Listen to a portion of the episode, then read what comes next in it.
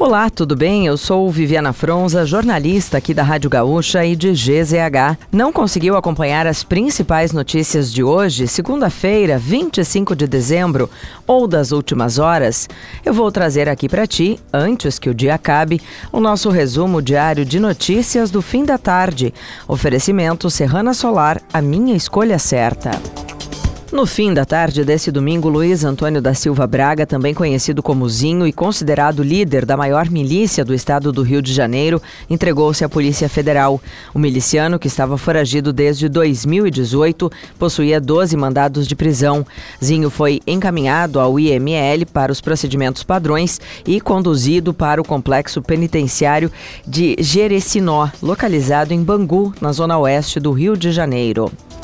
A Prefeitura de Porto Alegre confirmou que a demolição do edifício Galeria 15 de Novembro, conhecido como Esqueletão, começa no dia 8 de janeiro.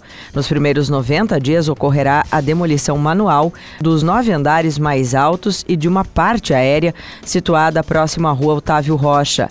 Em seguida, o local será preparado para a implosão, uma etapa que deve levar mais 20 dias. O Google revelou os destinos turísticos mais buscados pelos brasileiros ao longo de 2023. Os três primeiros colocados foram Rio de Janeiro, São Paulo e Porto Seguro.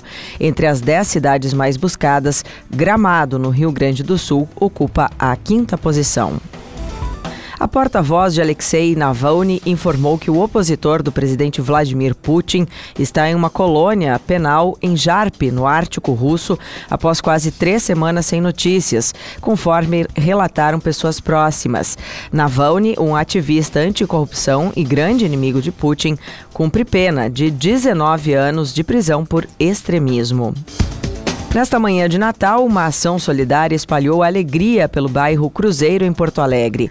Dois caminhões lotados de brinquedos percorreram as ruas, parando em pontos estratégicos. Enquanto voluntários apitavam sobre a caçamba e o motorista buzinava, a mensagem era clara para a criançada: Papai Noel chegou. E para fechar o nosso resumo de notícias, antes que o dia acabe, tem a previsão para a semana. Nesta terça-feira, a frente fria desloca-se para o sudeste e o ciclone se afasta pelo oceano.